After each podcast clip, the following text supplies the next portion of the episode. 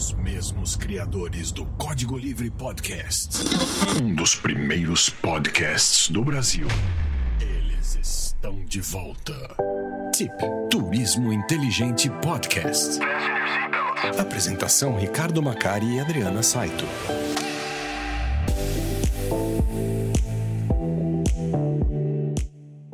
Você, tudo bem? Espero que sim. Bem-vindo a mais uma edição do Turismo Inteligente Podcast. Essa é, minha, essa é a sétima edição para o dia 31 de dezembro. Êêê! Então, vamos passar o ano aí já, né? Acabou o ano. Eu deixo, já deixo para você aí, desejo boas festas, um feliz ano novo. E daqui do meu lado, como sempre está, a dona Adriana. Tudo bem, dona Adriana? Olá, olá, tudo bem? Tudo, tudo bem, certo? bem, bem. Feliz ano novo para todo mundo. Espero que seja um ano muito de muita esperança e muitas realizações boas para todos. Perfeito. E hoje a gente está trazendo um, mais um convidado aí especial pra gente, que hoje a gente está trazendo o Jeff Lacerda. O Jeff Olá. não é, não é do meio do, do, do, das viagens, tem finalmente alguém diferente aqui, cara, com outro ponto de vista. O Jeff é, é, é do, é um empresário e produtor artístico. E Tá aí, Jeff. Bem, seja bem-vindo. A presença. Olá, Adriana. Olá, Adriana. Olá, Ricardo. Tudo bem? É um prazer estar aqui com vocês. É, como você mesmo disse, né, eu sou empresário e produtor no setor artístico. Trabalho há mais de 30 anos. E embora não seja uh, do ramo de viagens, né? A gente que trabalha com shows, a gente viaja muito e não é pouco, não. Eu tenho certeza, Jeff, que tu deve Sim. estar recheado de história. História deve ser o que não falta.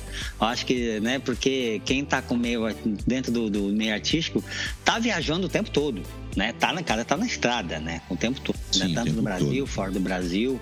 Tá. É ônibus, é, é aéreo, é trem, ah. é jegue. A gente, meio artístico, a gente viaja. Você não tem noção dos meios de transportes é. que a gente já utilizou aí para poder chegar no, no local lugar. do show.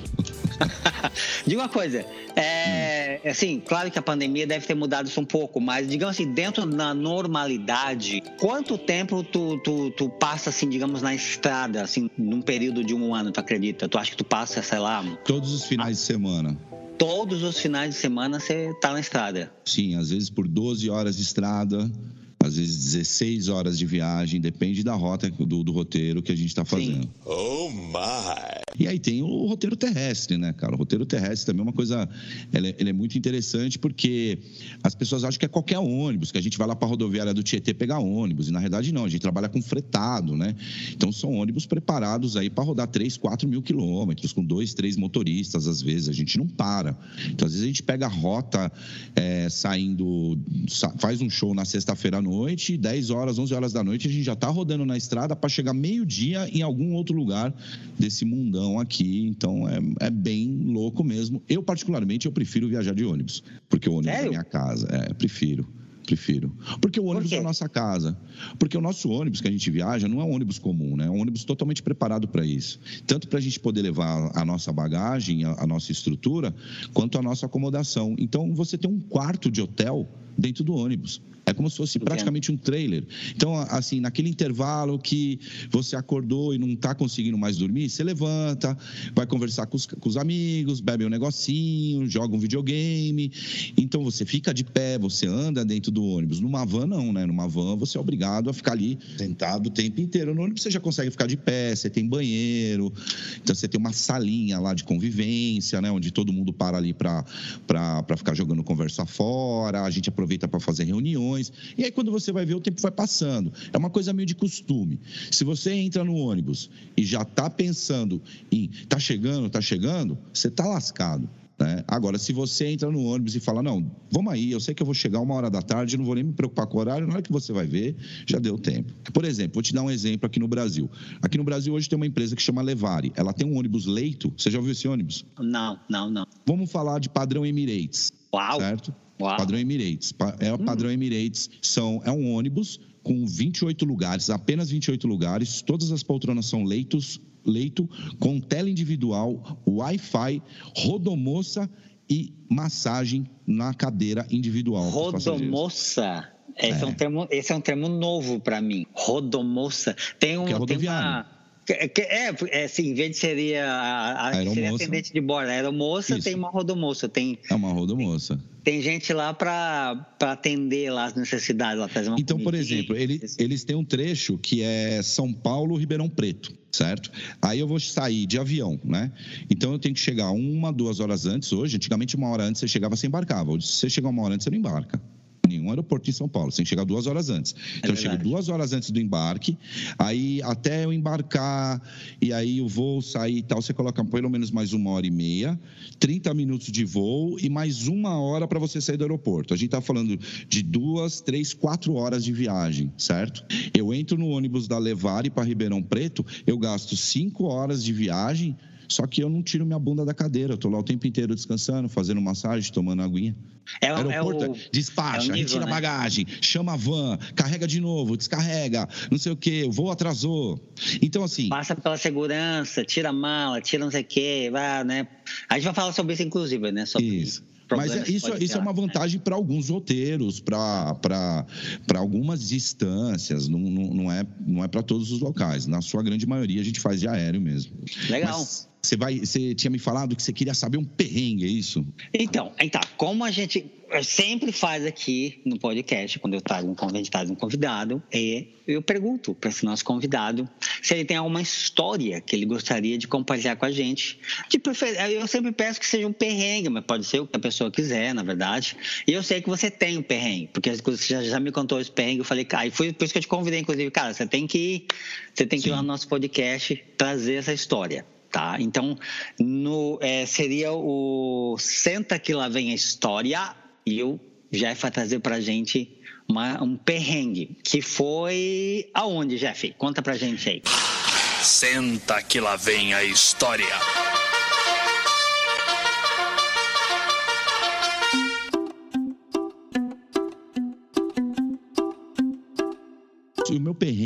Ele foi num local que se chama-se Ilha do Cardoso, que fica aqui entre São Paulo e o Paraná.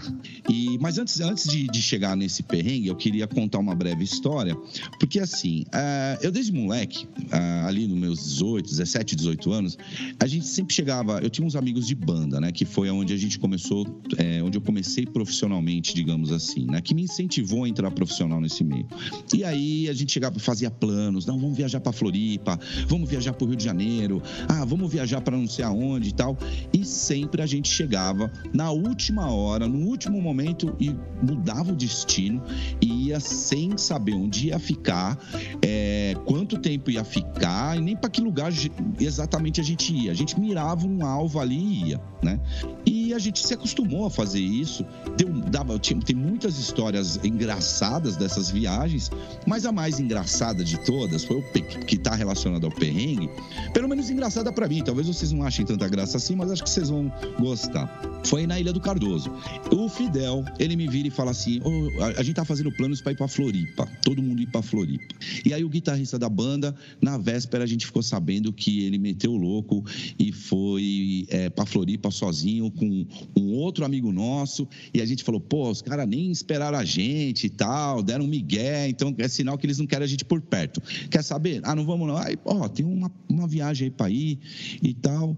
Aí vamos para a Ilha do Cardoso. Bom, vamos para a Ilha do Cardoso. Pô, aí eu perguntei pro Fidel, falei, Fidel, como que é esse negócio dessa Ilha do Cardoso aí? Lá tem hotel? Não, lá tem hotel, tal. Não, a gente vai ficar num camping, mas se precisar lá tem hotel. Eu falei, lá tem shopping? Ele falou, não, lá tem shopping, lá tem tudo. Então, não, tem tudo lá. Tem, tem tudo. Falou, não, lá fica tranquilo, lá tem tudo. Puta lugar paradisíaco e tudo mais e tal.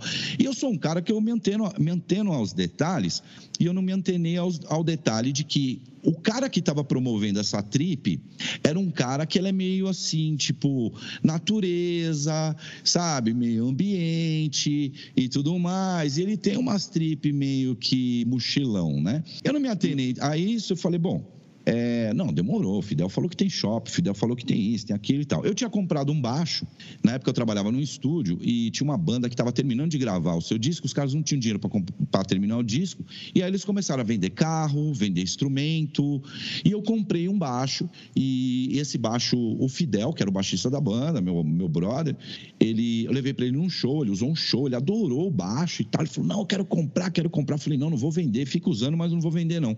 E aí chegou uma hora que eu decidi, falei, não, vou vender o baixo. E aí nessa viagem eu falei para ele, eu falei, ó, oh, Fidel, faz o seguinte, eu não, não vou levar dinheiro, não vou levar cartão, não vou levar nada para não extrapolar paga tudo, paga a gasolina, paga o, a, a, hospedagem, paga tudo que tiver que pagar. Vamos, vamos sair à noite? Vamos. Pega a cerveja, pega o uísque, a gente estoura a banca. No final do, do, da viagem, você vai colocar lá: gastamos 5 mil reais. Você corta no meio, dois pau e meio é seu, dois pau e meio é meu, desconta do baixo e tá tudo certo e vamos ser felizes, beleza? Beleza. Então eu fui meio que na conta dele. E aí a gente pegou a estrada, né? E quem foi de dirigindo foi um amigo nosso, que nem mora mais no Brasil, e ele era muito ruim de volante, cara. Muito ruim. Ninguém queria na frente. Geralmente tem aquela briga, né, para quem vai na frente. Cara, Sim. eu fui na frente, na Regis Bittencourt, pisando no freio o tempo inteiro, quase furando o assoalho da, do carro do cara, bicho. Puta que. Pa... Mano, cara ruim demais, o Cian, Daniel Cian. Ruim demais. Daniel Cian vê esse vídeo. Putz, não sei se melhorou, mas será ruim demais, bicho, na estrada. E aí foi, foi, foi, foi. E aí eu lembro que a gente saiu da Regis. Quando saiu da Regis, eu dei aquele. Ufa, ainda bem que a gente saiu da Regis Bittencourt, bicho. Tava vendo a hora que a gente entrar debaixo de um caminhão. E aí. Mas eu, ele... deixa eu te fazer a pergunta. Ele é ruim, hum. que sentido? Tipo assim, ele, é, ele anda muito devagar, ruim. rápido. Ruim não ruim. sabe passar de uma ruim. para outra. O cara, não quando é tem, é ruim, ele é, é ruim devagar, ele é ruim rápido. Ele é, é, aquele cara indeciso que vai ultrapassar e fica, vai e não vai. Não é aquele cara que vem com segurança, para atrás do caminhão, olha, ah. espera, dá seta, acelera e vai. É, é, o cara que ia, começava a ultrapassar o caminhão, ele pisava no freio e voltava para trás. Ah, meu Sem ter nenhum, sabe, tipo, é, sem ter nenhum motivo para fazer isso. Total insegurança. Que às vezes se né? arriscava né? num lugar que você falava assim, eu como motorista falava, nunca eu me arriscaria arriscaria fazer o que esse cara fez. Sendo que ele tinha esse negócio de, tipo, no meio do caminhão voltar para trás sem saber se poderia seguir, entendeu? Tipo, tava tudo certo, faixa, é, é, a faixa correta, tinha potência no motor para ir, não tinha ninguém vindo do outro lado, mas ele sentia medo e voltava. E tinha hora que ele ultrapassava na curva. Então isso já deixou a gente em pânico. E aí a já gente saiu da Regis. bem a viagem, né? Que vocês já começaram. Bem pra caramba. Adrenalina e aí, mil. E aí a gente pega essa outra estradinha, é, que a gente estava indo para uma cidade ali, não é Cananéia, é Pariquera-Sul, se eu não me engano que é o nome da cidadezinha, onde você pega um barco, né? ou uma escuna, ou uma voadeira. A voadeira, eu vou chegar lá nesse assunto, mas aí a gente entrou nessa estradinha com sentido, essa estrada onde a gente ia pegar o barco para a ilha. E aí ele começou, não tinha ninguém na estrada, ele estava se sentindo confiante, ele começou a sentar a bota. E eu só olhando, olhando a estrada, olhando a estrada, e nada, e nada, e nada, e nada. E aí, de repente, eu olho, eu, eu começo a ver que não tem mais estrada. Eu tô olhando a dois quilômetros para frente, eu falei, não tem mais estrada, não tem mais estrada. E ele sentando a bota, eu falei, Daniel, diminui, Daniel, diminui. Para, caralho! Mano, a estradinha, ela terminava numa balsa. A gente quase caiu no mar com a porra do carro, o pescador pulou na água. Foi um negócio maluco. Eu falei, meu Deus do céu, cara, não aguento mais, chega logo, Leandro Cardoso.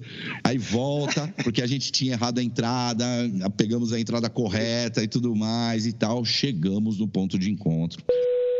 Mano, eu entrei no barco, eu já olhei o salva-vidas, amarrei um salva-vidas na minha mochila, que eu falei, sem minha mochila eu não fico. Coloquei minhas coisas de eletrônico dentro de um saquinho, amarrei dentro da mochila, falei, eu não sou trouxa, né? Trabalho com produção, aqui é produção, rapaz. Ah. Já peguei outro salva-vidas, já pum, pum, prendi e falei, vambora, aí vamos. E aquele barquinho, pem, uma hora, velho, uma hora daquele barulho na sua orelha. Pem. Exato. Cara. Então, se você puder, coloca o um mapa aí para a galera entender do que, que eu estou falando. Você pega o barquinho ali em Parique, acho que é Pariquera Sul, se não me engano, é um pouco é para cima de Cananéia. E você vem descendo o que ali é a água do mar, né? Porque é uma baía. E você vem descendo paralelo a, é um rio, né? Que desemboca o rio, acho que o Rio Paraná desemboca lá no final e tal. E você vem descendo o rio, de um lado está o continente, do outro lado está a ilha a Ilha do Cardoso. E você vai descendo até chegar em Marujá, que é o, o, o, o, local onde, onde a gente ia. E, cara, é um trajeto maravilhoso. É uma sensação de você estar tá viajando, assim, tipo, é, Amazonas, Pantanal, não tem, é, não tem casa, não tem nada nesse trajeto. É um parque. Tem não é isso? Mato pra cacete. É, é, é no, no, Rio Vermelho, praticamente, isto? Eu estou vendo isso. que é, é, entre São Paulo e Paraná, seria isso? Isso, isso mesmo. Uhum. Ah, nem percebia que isso era uma ilha. É uma ilha. Ah, a Ilha do Cardoso. Era uma reserva ambiental, inclusive. Uhum. Aí você é desceu par... todo esse riozinho aqui até chegar ali em Marujá. Marujá, um pouco mais, 5 quilômetros mais para baixo, perto dali onde a ilha fina. E aí eu lembro que não chegava nada, não chegava nada, de repente eu vi o pier, eu falei, nossa, é aqui. Uhul, chegamos. Só que antes disso, cara, uma, uma, umas cenas assim impressionantes. A gente andando no rio, de repente vê uns botos e começa a, a, junto com você, assim, do seu lado, assim. E aí, de repente, a gente tá indo, tem uma parte que dá uma estreitada um pouquinho no rio, aí tem uma ilhota no meio do rio, com uma casa, aí tem uma pontezinha uma pontezinha de tipo um. não vou saber descrever, mas uma pontezinha, uma outra ilhota menor e a casa do cachorro. Eu achei incrível isso, muito legal assim. Foi no meio do nada aquele cara tá morando ali. E aí foi indo, foi indo, de repente eu avistei assim lá longe, uns 3, 4 quilômetros para frente, eu vi o piro. Falei, nossa, graças a Deus chegou, chegou. E o barquinho, pé, eu olhando aquilo felizão. E de repente falei, mano, o cara vai passar direto. E ele passa direto do bagulho. e aí eu comecei a olhar Aí eu falo, mano, cadê, cadê a civilização? Não tem, cadê o shopping? Cadê, não tem carro, não tem nada nesse lugar. Eu torcendo, eu falo, mano, o barco não vai parar. Não, ele vai chegar num outro pier, num outro lugar, que esse lugar realmente deve ser o lugar que tem tudo. e nada, e nada, e nada, e nada, e nada. De repente vem um clarãozinho assim, ele vai em bica num lugar, assim, num gramadinho, uns 5, 6 quilômetros para frente da, do, do, do pier ali de Marujá. E aí os caras, é aqui. E aí caiu minha ficha da roubada que eu Mas o, o, que fez cair a ficha foi o seguinte: na hora que a gente tava saindo do barco, o barqueiro vira e fala: Ó, oh, você pode pagar para mim. Aí eu, Fidel, paga o cara. Aí o Fidel bate a mão no bolso dele assim e fala: Ô Dengue.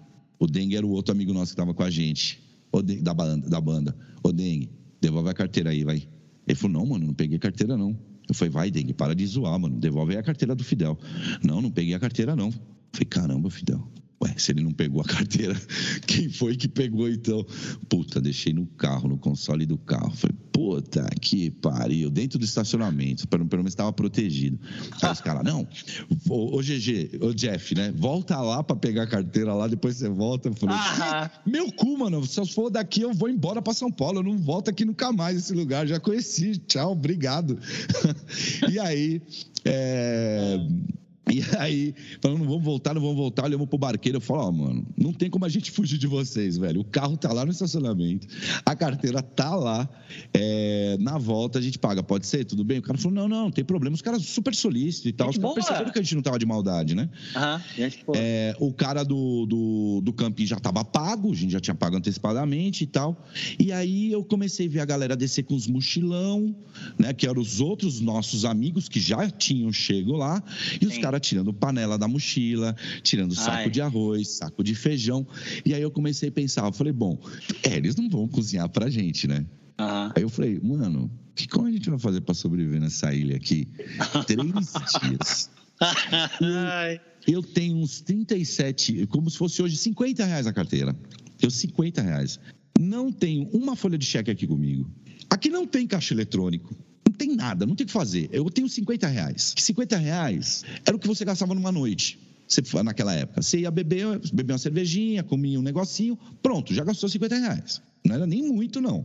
E aí Eu sei que eu virei pros caras, eu falei, bicho, eu não sei o que a gente vai fazer. Eu só sei de uma coisa, tô com uma fome do cacete. Vamos tomar um café em algum lugar, vamos, eu quero saber quanto tempo leva pra gente chegar lá naquele pier lá. E como é que faz? O cara, ó, oh, tem essa trilha aqui, é só pegar a LI. Falei, ah, demorou, vamos aí. E aí começamos a andar. Isso já era umas 9 horas da manhã. E andando, andando, andando, andando, uma hora e meia andando. E não chegava, e não chegava. E aí você tem aquela ideia assim de desistir, mas aí você pensa: será que eu já passei da metade? Será que é mais é longe mais um de desistir? É só, é, só ou mais continuar? Um é. Não, vamos continuar. Vamos Agora eu tô aqui, vamos continuar. E plá, plá, é. plá, plá, Quem tá na chuva para se molhar, vamos embora. Chegamos lá, aí tinha lá um, um, um alpendre lá que tinha uma lanchonete, fazendo uns sanduíches e tal, uns misto quente, café, uma coisa bem roots mesmo, sabe? Bem coisa de baratinho, rústico. não era nada caro, não, rústico. bem rústico. Ah, vamos comer aqui. Eu falei, ô Fidel, cadê a porra do shopping? Não tem shopping, não tem, mano, não tem. Cara, só tem, tem duas bicicletas dessa, dessa ilha. O maior automóvel dessa ilha é uma, é uma, uma, uma uma Monarch barreira forte, sei lá. Barra forte. Uma barra forte. É uma, uma Monarch forte, barra forte sem freio, mano. É o. É o. é o meio de transporte, o único que tem. O cara tá aqui luxando de barreira forte. E aí Falei, aí os caras tomam um café, os caras vão embora. Eu falei, não, não, eu só vou embora à noite agora para dormir, porque eu não vou lá para ir voltar e voltar e voltar, tomo banho no mar aqui, foda-se, vou ficar por aqui mesmo. E vamos pensar. E nisso, o dengue, que era o mais quebrado da época, que estava na nossa pendura, entre aspas, né? A gente ia pagar as coisas para ele. Ele não tinha dinheiro, ele também tinha lá uma merrequinha de dinheiro. E ele, era, ele foi escoteiro, né? Então ele levou tangue, ele levou facão, levou lanterna, ele levou umas coisinhas lá que ajudou a salvar. E, e aí ele tinha três folhas de cheque. E aí eu cheguei pro cara lá do hotel, tinha um hotelzinho lá. A gente percebeu que tinha um hotel, tinha um restaurante. Chegou pro cara do hotel e falou: Ó, oh, bicho, é o seguinte, aconteceu isso, isso, isso com a gente, carteira ficou lá, não sei o que lá, e tal, tal, tamo fudido na merda. Não tem nada aqui. Ou a gente pega agora e vai embora, ou se você topar, tá aqui, eu vou te dou o telefone da minha casa, tá, esse, tá aqui meu CPF, meu RG, você pode puxar aí e tal, Serasa, o que for. Eu vou deixar, a gente vai deixar um cheque em branco com você assinado. Você abre uma conta pra gente. Nós três aqui, ó, é a conta a gente vai comer aqui, a gente vai beber aqui, a gente vai fazer tudo aqui, cara, porque a gente não tem um real para sobreviver nessa ilha. A gente pegou uma trip, os caras falaram pra gente que tinha shopping center aqui, pra você ter noção. E os caras vieram com panela e saco de feijão e a gente não tem o que comer, cara. E a gente tá 5 quilômetros daqui, pra você ter noção. Aí o cara falou: não, mano, tá, vou ajudar. E é uma puta sorte do caramba, porque gente tinha uma boa. baladinha à noite. Gente tinha um... boa, outra gente boa, né, galera? Boa, gente boa. E tinha um forrozinho, cara. Tinha um forrozinho que rolava à noite e era dele o forró. Então a gente ficou all inclusive no Para da Parada. All inclusive. era roubada all inclusive. Porque, mano, a noite tinha cervejinha, era para ele. Então a conta tava na conta. A, o café da manhã, tudo era lá e tal, tudo, tudo na conta. Aí a gente meio que se virou. Só quando a gente voltava à noite pra, para dormir, né, para ir para o acampamento, a gente, a gente descobriu bem perto, tipo 800, um, um quilômetro no máximo da onde a gente estava. Quando a gente estava indo, não dava para ver a plaquinha. Quando a gente estava voltando, tinha uma plaquinha, pão caseiro. E era a nossa janta. A gente comprava um pão caseiro, uma margarinazinha com aquele trocado que a gente ainda tinha em dinheiro, saca? com 50 reais que eu tinha. 50, aquele com os 30 que o outro tinha, com os 15 que o outro tinha. Ele falou: vamos juntar esse dinheiro. Esse dinheiro é para quê? Pra gente tomar um cafezinho da manhã. A gente compra um pãozinho aqui, toma um cafezinho da manhã. À tarde a gente toma um pãozinho e a gente come muito bem na hora do almoço. E essa era a nossa, nossa parada. Forra. Falar forra, forra lá no, no, All Inclusive. No All Inclusive. Então, no All Inclusive. E aí o escoteirão, o escoteirão lá falou: não deixa comigo. É como se fosse, ele era quase um Discovery Channel, sabe esses caras que faz sobrevivendo no meio do mato, né, na largada. Meu Deus do céu. Era tipo isso os amigos dos caras lá. E aí, é, mano, os caras tipo com lança, fazia tudo. E aí eu, eu olhei assim, eu falei, mano, onde a gente vai montar a barraca? Aí o cara do campo falou assim, ó, que tinha um gramadão bonitão, os caras saíram montando as barracas dele lá. E a gente catou e montou do lado. O cara falou, ó, aqui é uma reserva ambiental. Cada lote nosso aqui, que está autorizado, só pode ter quatro barracas. Vocês estão em cinco. Então, a sua barraca vai ter que montar no lote do meu filho. Porque se tiver aqui e o Ibama vier, eu vou tomar multa. Porque eu não posso colocar mais gente do que. Porque tinha uma questão ambiental relacionada à quantidade de, de tratamento do banheiro entendeu? Então ele tinha um sistema de tratamento de banheiro que, pela regra lá, sustentava oito pessoas ou quatro barracas, sabe? Esse tipo de coisa. E aí a gente teve que montar do lado da barraca. E aí a gente tava sozinho no outro terreno. E aí o, escoteirão falou: não, tá vendo ali? Tem esses galhos aqui. Era um mangue. Vamos montar a barraca aqui, porque esses galhos vão vão proteger a barraca da chuva. Isso no dia que a gente montou e meteu o pé lá, no dia da fome, no dia que a gente ainda não tinha nada, no primeiro dia, quando a gente acabou de chegar. E foi lá pro centro. Quando a gente voltou à noite, cara, o cara tava em pé assim, ó, que nem aquele urso. Você lembra aquele urso que aparecia nos Estados Unidos? Cuidado, não coloque fogo na, na, na, na floresta, sabe? Smoke the bear, smoke the bear. Isso, ele mesmo. Uhum. Ele tava lá assim, ó.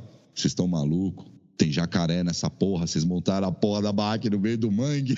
Eu falei, ô escoteiro, caralho, quer matar nós? Tem jacaré de papo, amarelo.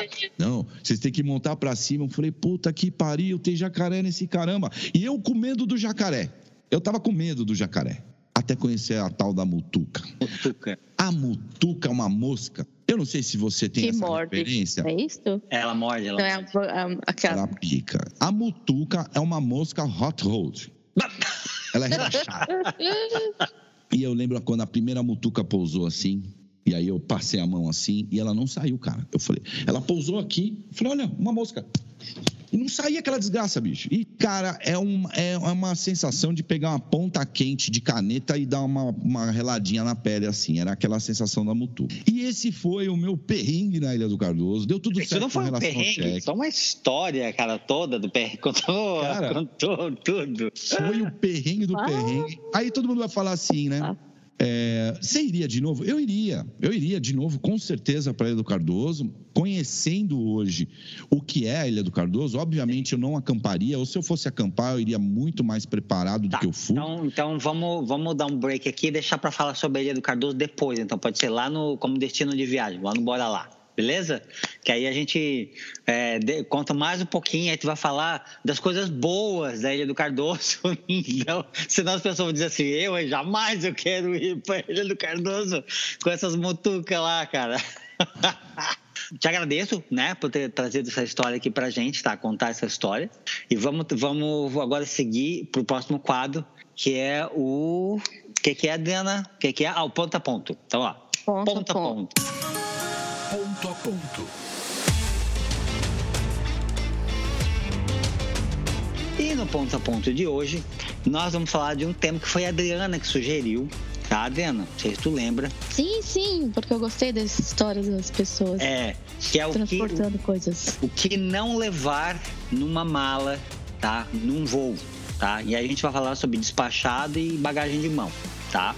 O, o Jeff pode, obviamente, se ele tiver alguma coisa para contar pra gente, falar assim. Inclusive, ele me disse que tem uma historinha ali, tem mais uma historinha, vamos mexer de história, tá? Ele é, é melhor do que o History Channel, o, cara aí. Chama que ele tem história para contar.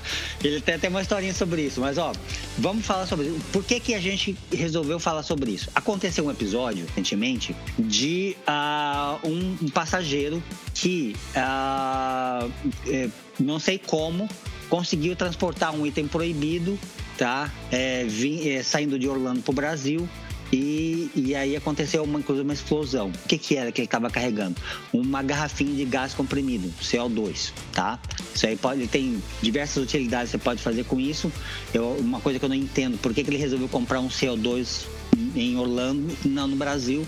Ah, certo, ele achou que era uma barganha, alguma coisa assim, comprou duas, pelo, né? Sabe, aquele negócio por duas pelo preço de um, alguma coisa assim, né? É, na realidade o que ele estava transportando era um. Era um, é um. É um gadget que faz refrigerante, tipo refrigerante, faz bebida. Isso, isso mesmo. Bebida, isso mesmo, isso mesmo. Aí ele comprou as garrafinhas, ele não precisa, né? Não, e aí resolveu trazer as garrafinhas juntos, né? É um gaseificador, né? Obrigado, Jeff, bem lembrado. É um gaseificador aí de para você transformar água em, em refrigerante, digamos assim. Então o que acontece? Falhou alguém lá em Orlando que não interceptou isso daí. Ele viajou com isso na mala, tá? E quando chegou em Guarulhos, ele estava lá carregando a mala, a mala, pum, explodiu, tá? Eu achei assim, cara, o cúmulo do absurdo. Primeira falha, né? De permitir, de permitir se alguém permitir que isso, né, fosse embarcado, tá? E depois ele lá e explodir essa coisa toda lá em Guarulhos. É, é, antes de mais nada, é bom deixar é, claro que se isso explodisse em voo, tá? A chance disso, é, é como está lá embaixo, né? Que isso foi mala despachada, tá? Como está lá embaixo, a chance disso de um, dar um problema com o avião, algum dano, ia ser praticamente nula, zero, tá, gente? Porque o, as bagagens, as malas, elas vão dentro de um container junto com outras malas e em caso de uma explosão dessa, de, que não é tão potente, né?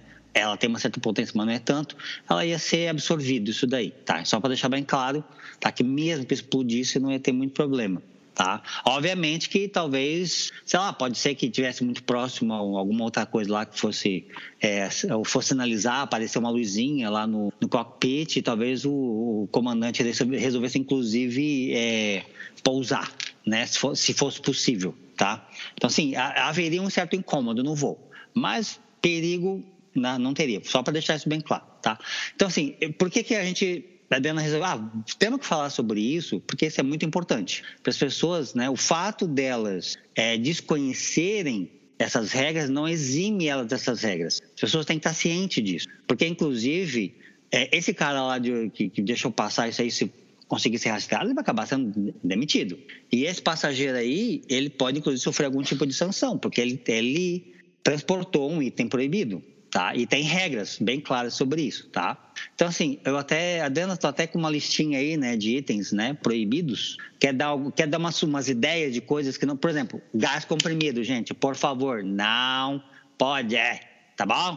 Posso contar não minha pode. história antes da, da Adriana passar a lista? Fui fazer uma viagem em 2015, a gente foi convidado a fazer uma homenagem, a tocar no, no, na festa final da, da Labrif, que é o Festival de Cinema Brasileiro né, em Los Angeles. Eles estavam homenageando o Renato Russo. Eu era, eu era empresário, junto com o egípcio, é, do Tijuana, de um projeto chamado Urbana Legion, que era um tributo ao Legião Urbana, onde participava o egípcio do Tijuana, o Marcão do Charlie Brown a Lena do, do Francisco Alnombre e outros artistas juntos, inclusive a maioria, Dinheiro Preto participou e diversos outros artistas também participaram desse projeto e dessa homenagem. E aí a gente foi convidado a fazer é, esse show final lá e foi para lá e foi tudo muito é, conturbado porque a gente já estava num estágio de banda, de projeto, que a gente estava sendo muito bombardeado por conta das questões da, de, da briga da família do Renato com os dois integrantes, que é uma coisa muito conhecida de todo mundo aí, né? Virou caso de justiça, é página de jornal, é, é sobre os direitos da, do, do uso da marca Legião Urbana. E aí, é, eu, eu sou um cara chato. Se tá falando lá que não pode fazer isso, que não pode fazer aquilo, que não pode fazer aquilo outro, eu fico pegando no pé, falo, olha, cara, não pode fazer isso, olha, tem que ser assim. E, e, e sempre as pessoas tentam puxar um pouco a sardinha pro seu lado e tal, tal.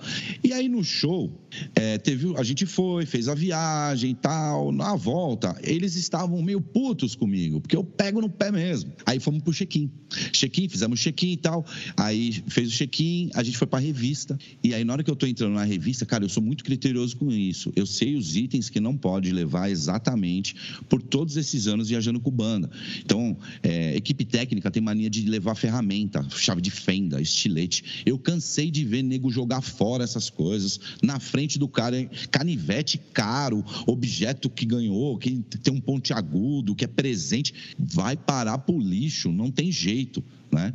E aí eu vou lá, entro naquela máquina, aquele raio-x que você abre os braços assim, entrei e tal, pá, passei minha, minha mala no raio-x, aí o, vem um, um federal lá, me puxa e fala assim, ei, bro, não sei o que, me deu uma bronca assim, fiquei sem entender nada. Na hora que ele abriu minha mochila, eu vi uma garrafa d'água, fechada, lacrada. Garrafinha d'água lacradinha. Eu falei, puta merda, ah, não vai dar nada. Ele vai ver que tá lacrada, vai pegar, vai jogar fora. O cara pegou essa garrafinha, colocou ela numa máquina, uma máquina quadrada, ela tinha um buraco redondo, assim, que cabe uma garrafa de 4 litros de Coca-Cola, por exemplo. Colocou minha garrafa lá dentro, assim, fechadinha. Pum. Apertou um botão na máquina, começou a girar um negocinho assim, e eu olhando aquilo, eu falei, meu, que porra é essa? E aí, de repente, apareceu assim, water, água. Falei, caramba, a máquina identificou que a substância dentro da garrafa era água, sem ter contato nenhum com aquilo. E aí, o cara pegou, falou, vou ter que jogar fora. Eu falei, não, no, no problem, é, desculpa por isso, eu vacilei. Porque aquela garrafa, aquela mochila eu estava num dia antes no show. E eu tenho mania de colocar uma garrafa de água no bolso e uma garrafa de água dentro da mochila, porque show é show. Chega uma hora que você precisa de uma água, você não acha água. Todo mundo pegou água, até os convidados pegaram água. E nisso que eu estou ali nesse processo todo, antes de embarcar, eu já tinha falado com todo mundo. A, a, a mulher do, de um dos integrantes falou assim: ah, eu vou levar os meus Victoria's Secret na minha bagagem de mão, porque eles abrem a mochila, eles roubam. Eu falando, não faz isso, despacha. Não, eles abrem, eles roubam. Eu falei, mas se roubar, abre, a gente abre uma queixa, faz uma foto, faz um filme que você está colocando as coisas aí. Se chegar no Brasil e sua mala foi, foi extraviada, a gente abre uma queixa, não tem o que fazer, sabe? Que mania, todo mundo tá, rouba todo mundo, tá louco. Eu já tava puto com essa história. E aí eu tô lá olhando meu, a maquininha girar, na hora que eu olho pro lado, a mulher, aí abre a bagagem dela, cinco tubos de Victoria's Secret, daquele grandão do maior, que ela comprou para a vida toda, sabe? Igual aquele cara do cigarro, que tava com mãos cheias de cigarro, ela tava com cinco tubos de Victoria's Secret, e eu olhei, só vi a lagrimazinha escorrendo assim, a mulher jogando no lixo. Tuf, tuf. Então, esse barato é muito sério, esse negócio. É, que nem você falou da mala que explodiu lá e tudo mais. As pessoas insistem. Ah, não, eu vou lá, eu dou um jeito, eu falo, eu escondo. Não tem como. Se eles acharem um tubinho de Listerine desse tamanho, dependendo do aeroporto, dependendo da lei local da lei, no caso do Brasil, tem a sua lá, eles têm de, as deles também.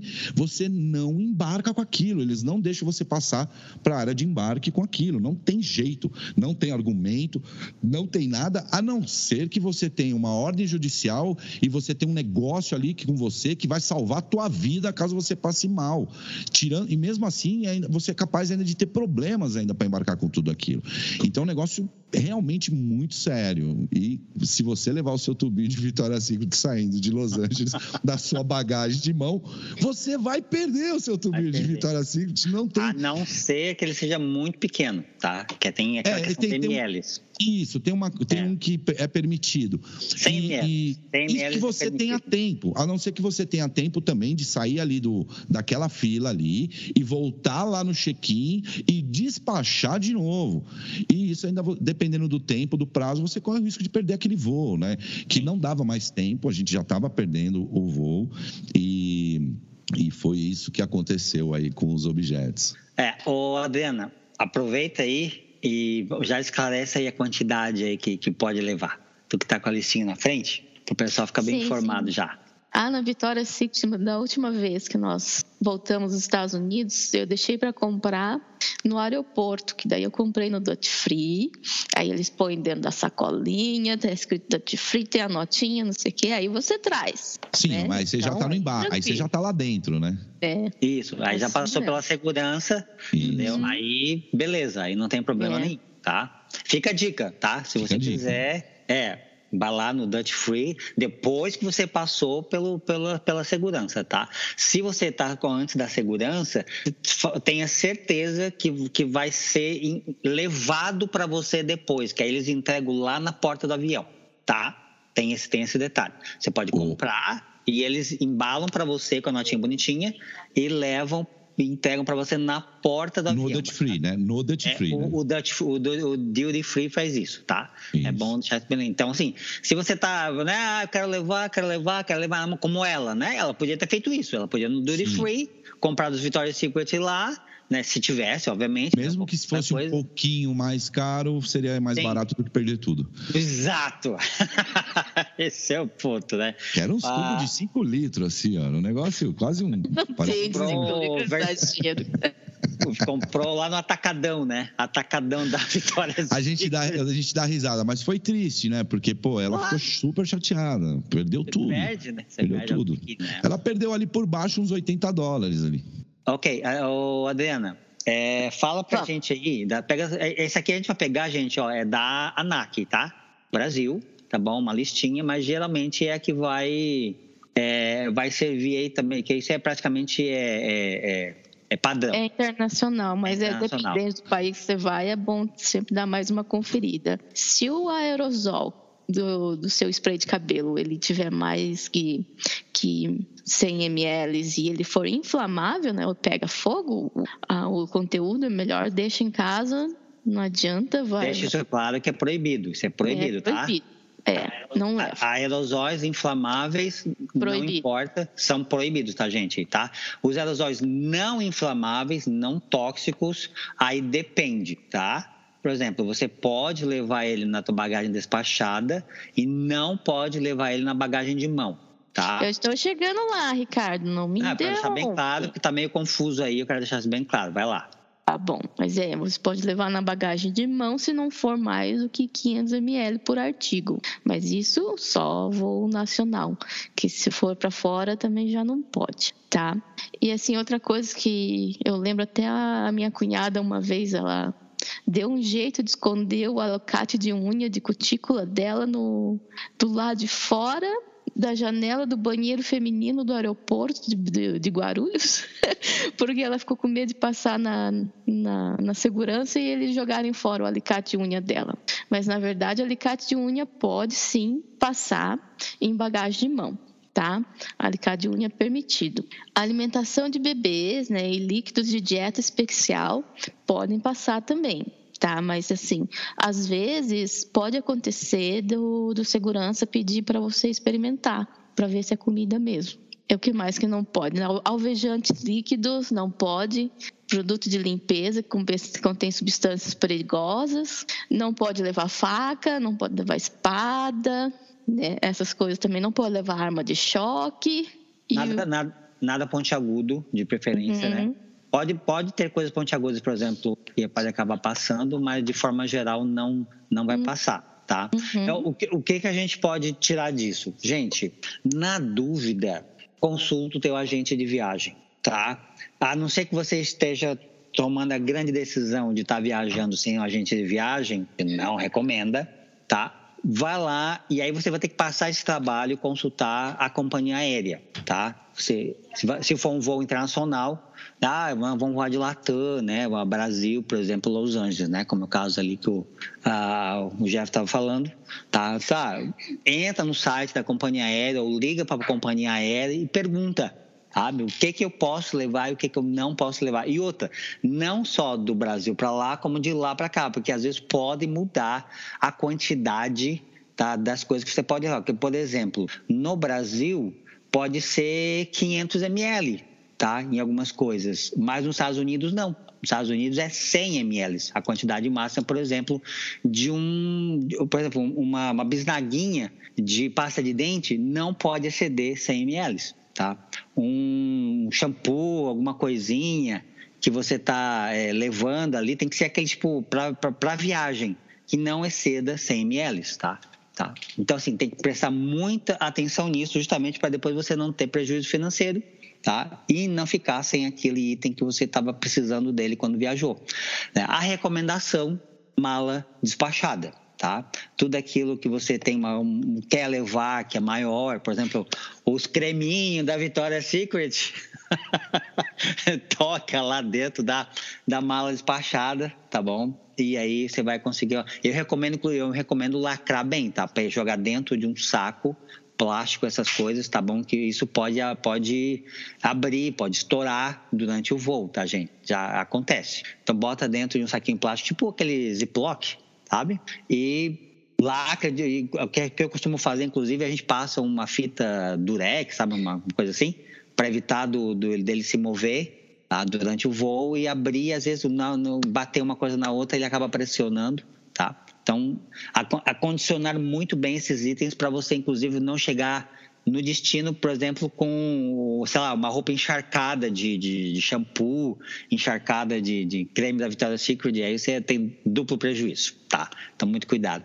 E, é, e muita atenção a esses itens perigosos, tá? Como no caso, esse que aconteceu lá do transporte, tá?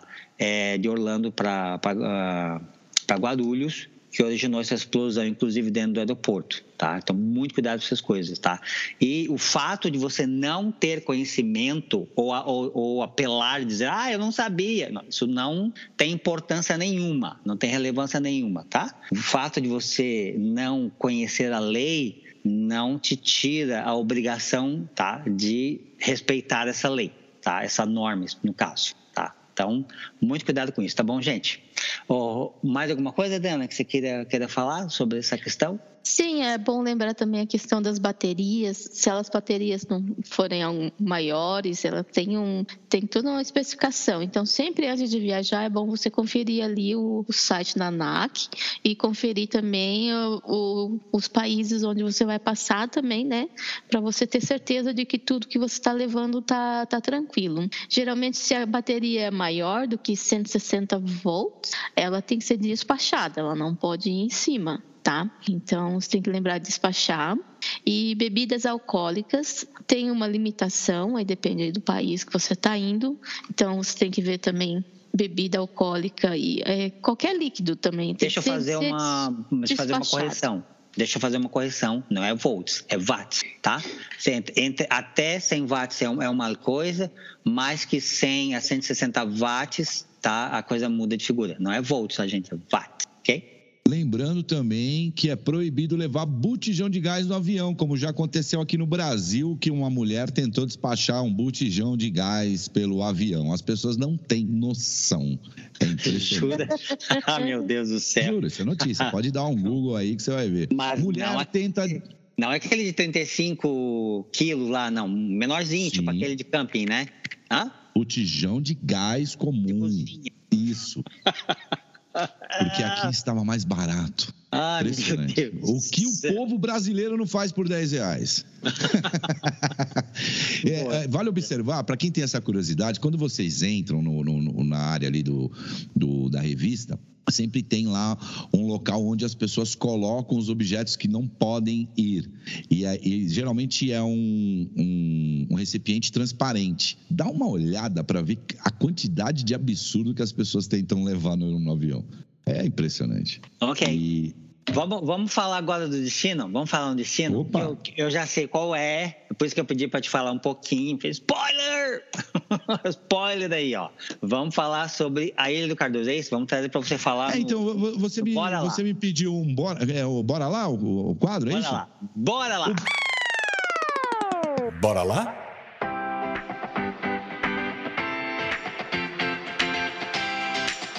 Bora lá, o Bora lá é o seguinte, o, o Ricardinho falou, ô Jeff, é, a gente tem aqui também a dica de um destino. Que destino que você vai querer dar uma dica? Eu já viajei para vários lugares, o Brasil, ele é fantástico, né, no, na quantidade de destinos que você tem para ir. E um dos destinos muito cobiçados aqui no Brasil é Fernando de Noronha, né?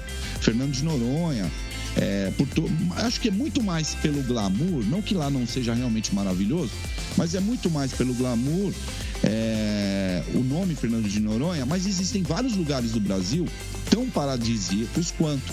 E a Ilha do Cardoso, embora seja a parte da história aqui que eu contei hoje, é, com o perrengue que eu passei, eu só passei perrengue na Ilha do Cardoso porque eu fui completamente enganado e despreparado para aquela situação. Então, eu recomendo para você que tá afim de fugir do fluxo, eu sou o tipo de cara que chega o final de ano, eu não vou mais para praia eu não quero ficar na. Eu, eu quero fugir do trânsito, eu quero fugir da loucura, de gente chata, de gente folgada, sabe? De, de, de gente mal educada. Então, se você tá afim disso, tá afim de paz, tem vários destinos do Brasil que você vai conseguir ter isso. E a Ilha do Cardoso é um deles. Você pode lá, lá é uma, é uma reserva natural, né? É um parque estadual da Ilha do Parque Estadual da Ilha do Cardoso, se não estou enganado, é controlado pelo IBAMA. A quantidade, de, olha isso, olha, ouve isso.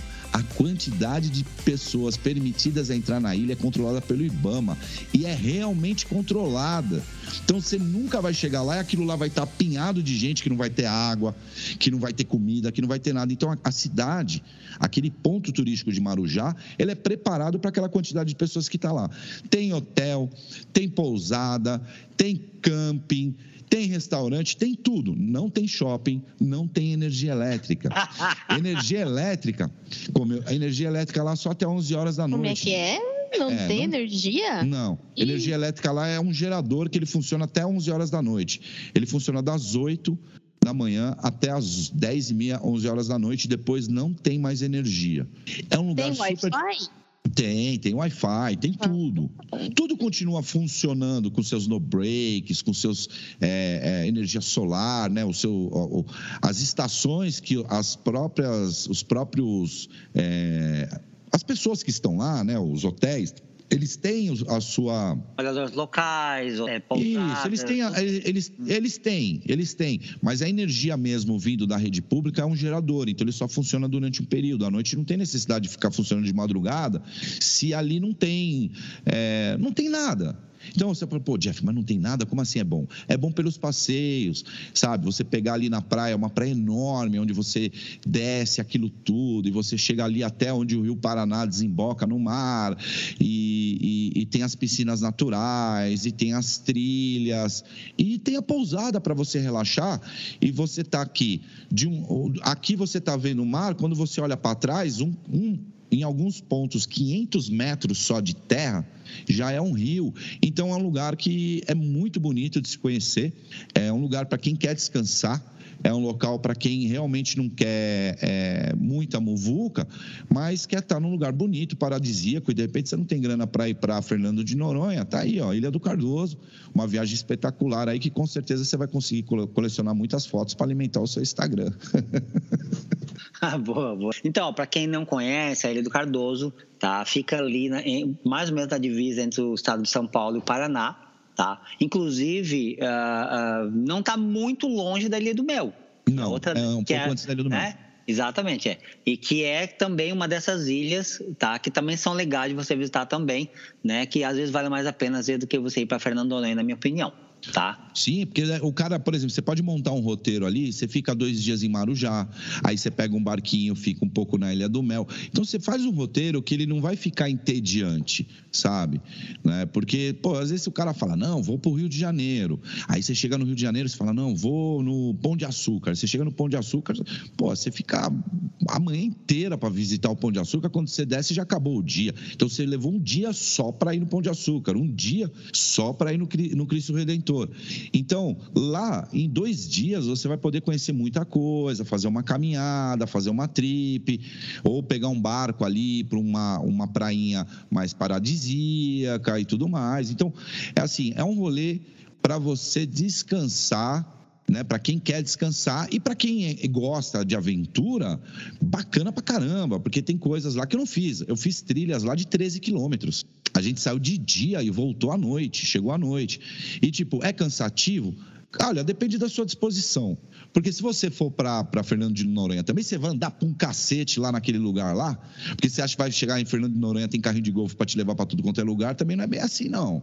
Você tem que girar. Se você não é um cara lá de posse que tem um barco te esperando para te levar para os lugares, meu querido, você vai camelar para caramba também. Isso a Globo não mostra. Meu Deus do céu. Joia. Cara, sensacional. Eu acho que, inclusive, Adriano, acho que a gente devia pegar e fazer um artigo no nosso blog e falar sobre a Ilha do Cardoso, né? Roteiro para a Ilha do Cardoso. Inclusive, vou pegar uma dica depois com o Jeff, né? Abre o teu microfone. O que, que foi? Roteiro. Roteiro, é, faz um roteirinho faz um roteirinho ali de opção, o que fazer na Ilha do Cardoso, entendeu? Como visitando a Ilha do Cardoso. Dá uma essa ideia, porque inclusive não é comum tanto que quando o Jeff falou para mim sobre a Ilha do Cardoso, eu fiquei, meu Deus, Ilha do Cardoso. Cara, eu nunca tinha ouvido falar da Ilha do Cardoso. Quer dizer, não é algo que está ali no, na, na mídia de forma geral sabe, falar da Ilha do Cardoso. Quer dizer, ele, pelo, talvez pelo fato de estar lá em São Paulo e estar ali próximo a São Paulo, né, tá, tá circulando ali é, a ideia, né, por ali, dentro dos amigos, do ciclo de amigos, né? Mas é algo que não está, né? Agora. É que ele tem amigos hippies, é por isso que ele é, conhece é, a ilha esco, do escoteiro. Foi é. isso, foi isso. Quem levou a gente lá foi o Danilo, Danilo Biafone. Inclusive, ele foi candidato a deputado estadual por São Paulo. Ele é um ambientalista. Ele tem um projeto que chama Muda Moca. Começou com o nome Muda Moca e esse projeto hoje ele está praticamente em todo o país. Muda Joinville, muda é, muda Pinheiros, muda Itaim Bibi. E o, o projeto dele consiste simplesmente em plantar árvores. Então, você que tem um espaço na frente da sua casa que não tem árvore, porque alguém tirou, porque não sei o quê, E aí você entra em contato com ele, e aí ele vai lá, planta uma árvore na frente da sua casa. É, é, as pessoas conhecem muito aquele acesso da Avenida do Estado para pegar o elevado para ir sentido a 23 de maio, que é do lado do Parque Dom Pedro II, que era um terreno que estava todo devastado ali, sem nada, sem gramado, cheio de buraco, e hoje está cheio de árvores. Foi ele que plantou aquelas árvores, não foi a prefeitura que fez aquilo. E na Moca mesmo, aqui no bairro da Moca, ele plantou milhares de árvores na, na, na, na Moca, que hoje, né, ao longo desses anos todos do projeto dele, já mudou a qualidade de vida das pessoas. As pessoas hoje estão com mais orgulho de morar na Moca, porque a Moca está ficando mais arborizada. E esse projeto dele está sendo levado para outros locais e tudo mais. Foi isso até que fez com que ele concorresse é, a ser deputado estadual. Infelizmente, ele não conseguiu chegar lá, porque ele é um nome novo, né, aí né, nessa história toda. Mas foi ele que nos levou para lá. Ele é um ambientalista, ele é um. Ele, aquele cara, como que chama aquele cara que faz aqueles vídeos do Discovery, que, que sai correndo da pororoca? O, esqueci o nome dele. O quê? O quê? Você correndo Ele tem um programa no Discovery também, ele viaja o mundo inteiro mostrando animais. Ah, Bear, Bear lá? Não, não, é um brasileiro, é um brasileiro. É, ele, ele é exatamente esse cara aí, entendeu?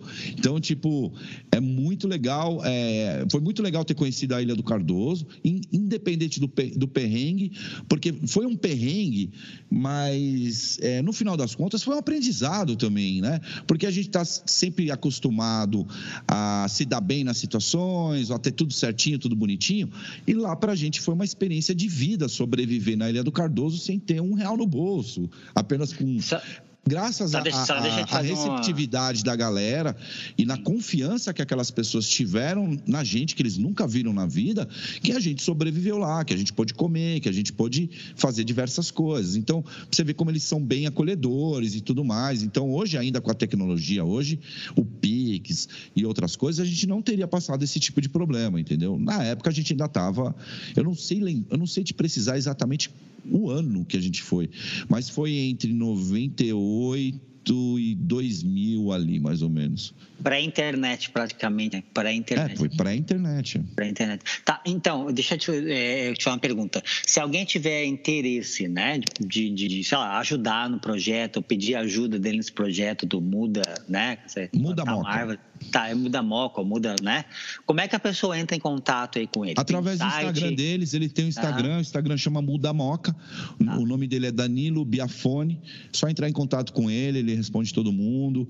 Legal. E é legal porque de repente você está aí na sua cidade, aí você fala, nossa, eu quero fazer igual, como que eu faço? Pô, entre em contato com ele, ele vai te ajudar a fazer isso. E é muito simples, sabe?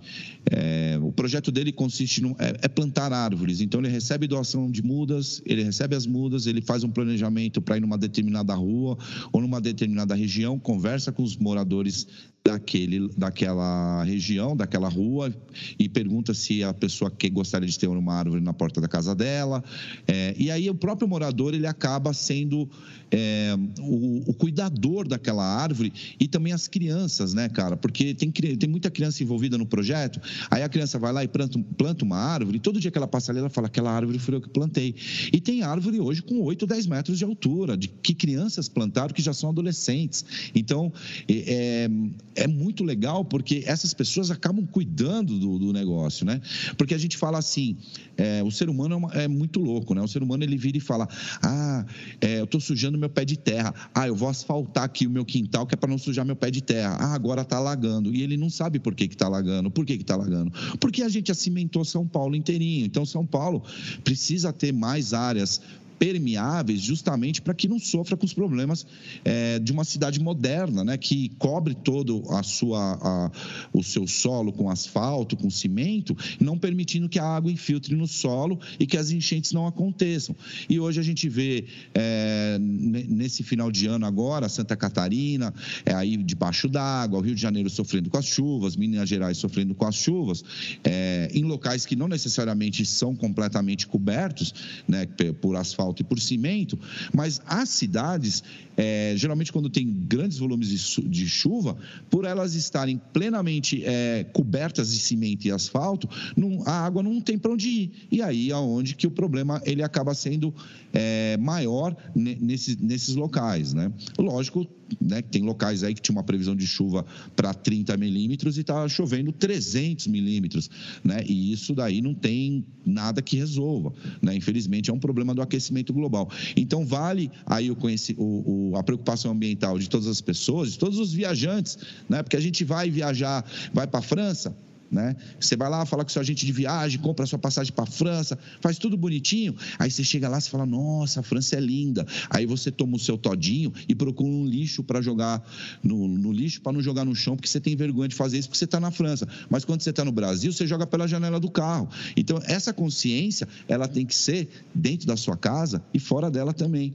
E a consciência ambiental, plantar uma árvore, ela vai fazer muita diferença na qualidade de vida dos seus filhos, dos seus netos. E por isso que é importante você de repente apoiar ou até fazer parte de algo disso. A gente faz aos pouquinhos, né? Se todo mundo fizer uma parte, fica bem melhor para todo mundo. E aí, de repente, é. o Brasil se torna aí muito mais uma opção turística do que já é, né? Porque a gente vê as pessoas falando assim: ah, eu quero ir para a Europa, mas a gente também vê muita gente da Europa, né, Ricardo? Falando, eu quero ir para o Brasil, o Brasil é maravilhoso. E a gente tem que começar a ajudar a mostrar para as pessoas esses locais maravilhosos, maravilhosos que existem no Brasil, que vale muito a pena viajar, né? Vale muito a pena passar ali dois, três dias, conhecer a história daquele, daqueles lugares, né? Quando o Ricardo me falou, me indica um lugar, eu fiquei, poxa, vou falar de Goiás Velho, poxa, eu vou falar de Santo Tomé das Letras. Aí você fala de Santo Tomé das Letras, o cara fala lá o maconheiro, drogado. Não, mas tem, você tem que ir para Santo Tomé das Letras para entender o que é Santo Tomé das Letras. Você tem que ir para Goiás Velho para entender o que é Goiás Velho. Porque muita gente fala assim, ah, Cora Coralina, mas não sabe que a Cora Coralina, a casa dela está está lá em Goiás Velho, intacta, do mesmo jeito, para você visitar e conhecer a história daquele Brasil colonial, sabe? Então, o Brasil é muito rico em pontos turísticos e, e existem muitos bons lugares para você ir. E como o, o Ricardo falou, tem gente, eu sou muito, quando eu vou viajar sozinho, tá? Isso sozinho, eu e Deus, ou eu e Deus, e, e, às vezes Deus não vai com a gente, porque quando eu vou com meus amigos, Deus fala: não, nessa eu não vou, porque ele sabe que é roubada. Mas, quando você vai viajar com a sua família, o ideal mesmo, consulte um agente de viagens, porque é muito melhor, por vários motivos. Se amanhã você precisar trocar a data da sua passagem, se de repente for trocar o viajante, porque aquela pessoa mudou de ideia e não vai e vai outra, tem várias vantagens é, quando você é, contrata um agente de viagens, né? E aí você vai falar, ah, mas é um pouco mais caro. Mas quem trabalha de graça? Você trabalha de graça? Não, então pague. Porque o benefício que você vai ter é na hora que você tiver um problema, você tem um profissional que você liga lá e fala, cara, tô com um problema, ferrou. E ele vai resolver sua vida, porque ele conhece o caminho das pedras, ou ele tem essa credibilidade dentro do circuito para poder resolver o seu problema. Seja para alugar um carro, seja para poder descolar um hotel. Eu já vi muita gente sabe, fazer as coisas com as próprias pernas e chegar lá e descobrir que uma puta de uma roubada, e aí o barato sai o, o dobro do preço, porque quando você reserva um hotel com seu agente de viagem é um preço. Quando você chega lá na porta do hotel lá e olho a tarifa na parede, é três vezes maior, às vezes, do que você está pagando dentro do seu pacote. E isso não é milagre, isso é a vantagem que o agente de viagem vai te trazer na hora de você viajar ali, de você criar o seu roteiro, de você fazer, sabe, vou fazer um passeio de barco, não importa. O agente de viagem ele tem lá o, o acesso ao canal correto de quem são os profissionais qualificados para fazer aquilo. Porque, infelizmente, no Brasil, quando alguém está ganhando dinheiro, o outro vem e fala: também vou comprar um barco e também vou fazer isso. E você pode cair numa baita de uma roubada, entendeu? Quando você trabalha com, com, com um profissional, ele já tem um histórico daquele, daquele profissional que fornece aquele serviço. Se, ele, se aquele profissional dá, dá trabalho para o Ricardo, se dá trabalho para o João, se dá trabalho para o Joãozinho, o que vai acontecer é que o núcleo que trabalha com turismo passa a não mais trabalhar com aquele sujeito. E aí isso vai fazer com que você sempre feche ou sempre encontre pacotes com profissionais adequados que vão te tratar bem, que vão honrar o, o combinado com você. E se tiver que fazer alguma coisa a mais, eles estão ali dispostos, porque eles sabem que você, que, que eles só estão ali trabalhando por conta de você, turista que está viajar. Então, né? Fica aí a dica. Você quer viajar sozinho? Beleza. Eu viajo sozinho quando eu estou sozinho. Quando eu estou com a minha família, eu vou fazer uma viagem de avião e tudo mais, eu procuro um agente de viagem. Aliás, até quando nós viajamos com banda, com a banda, as no... a maioria das nossas passagens são reservadas por agente de viagens tá? Porque quando a gente está na estrada e a gente tem algum problema, a gente precisa de um auxílio rápido, porque quando a gente vê aquelas imagens das pessoas gritando e quebrando é, stand de, de Gol, stand da TAM, achando que vai resolver uma coisa, não vai resolver nada. A única coisa que você vai resolver é ganhar uns dois dias de cadeia. Então, procure seu agente de viagem e viagem, seja tranquilo. Plim, plim, manda o Pix. Obrigado, Jeff. Obrigado aí pelo, pelo, pelo apoio aí em relação ao e, e em relação à Ilha do Cardoso, é, se vocês colocarem no Google Ilha do Cardoso, vocês vão achar é, guia diária, dia, como chama? Guia, deixa eu ver aqui guia de áreas protegidas.sp.gov.br.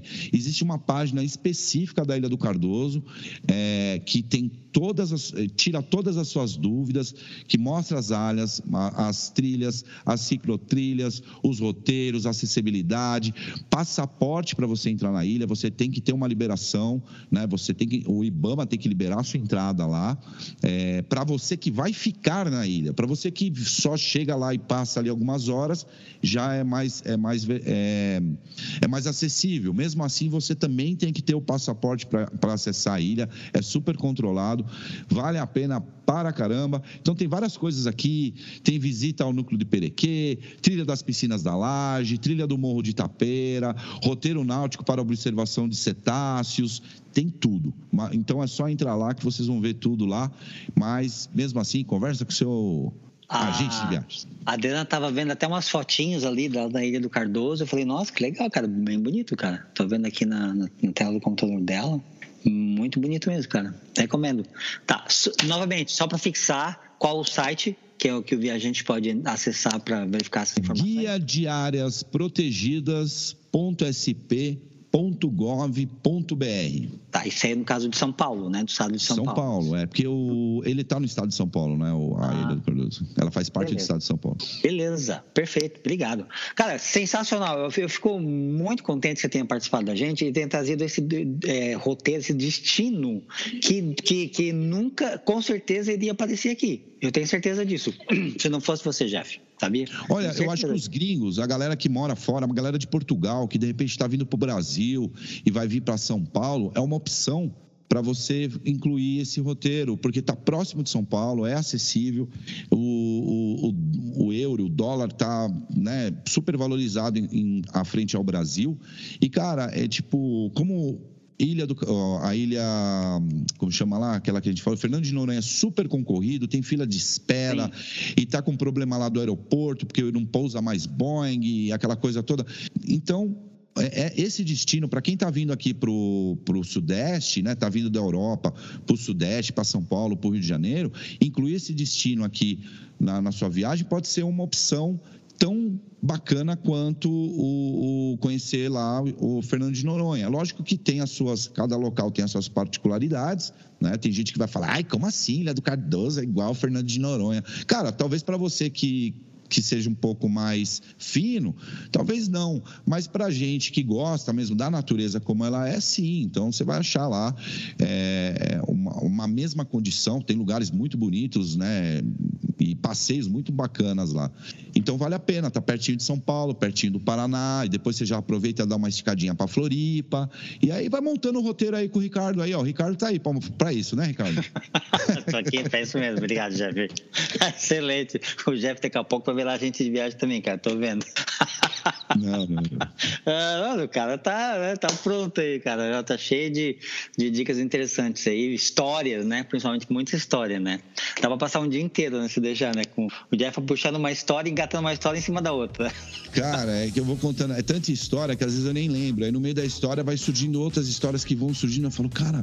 E, e é um negócio é, louco, porque muitas das minhas histórias elas parecem mentiras, né? Muita, eu, eu conheço muita gente vocês acham que não, mas eu vejo na cara de vocês, e os caras falam, ah, é mentira desse cara aí, esse cara não fez isso aí não.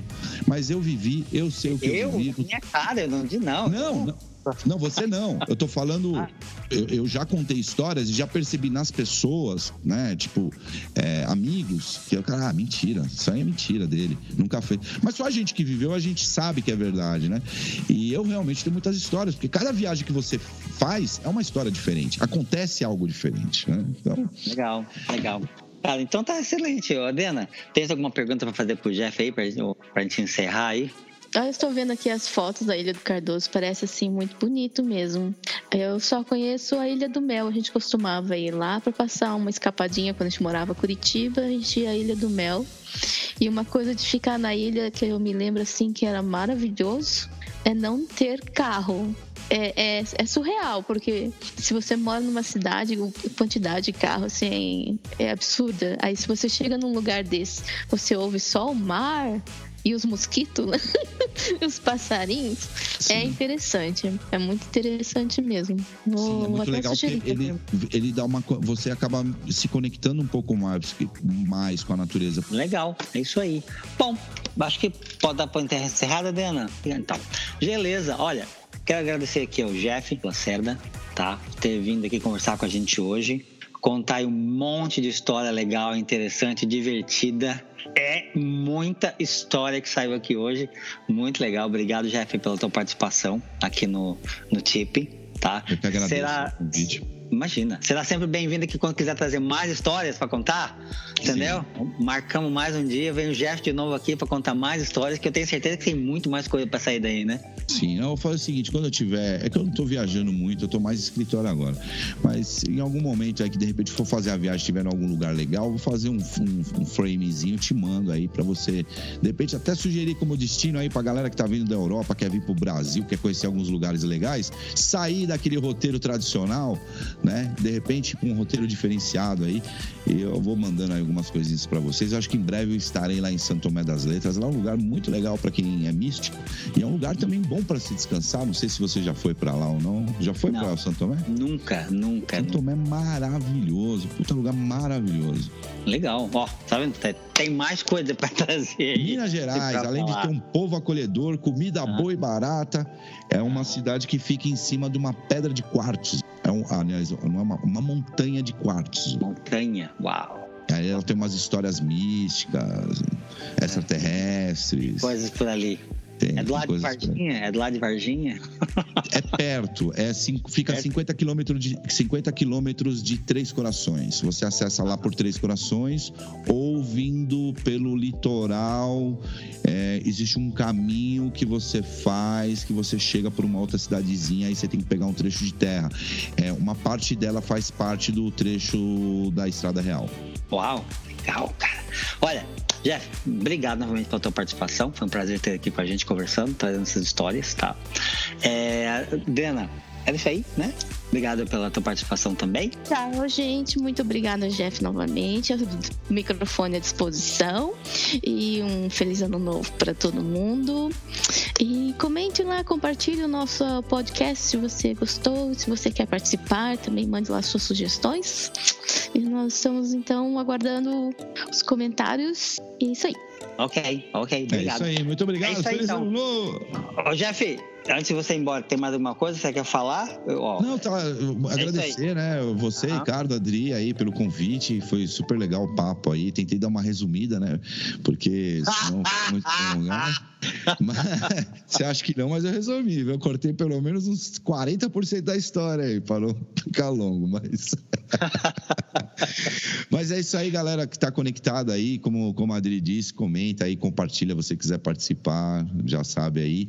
E tamo junto, Ricardinho. Vamos em breve aí, quando eu for para para Europa, vou te ligar aí para você agenciar aí a minha viagem aí para Europa aí.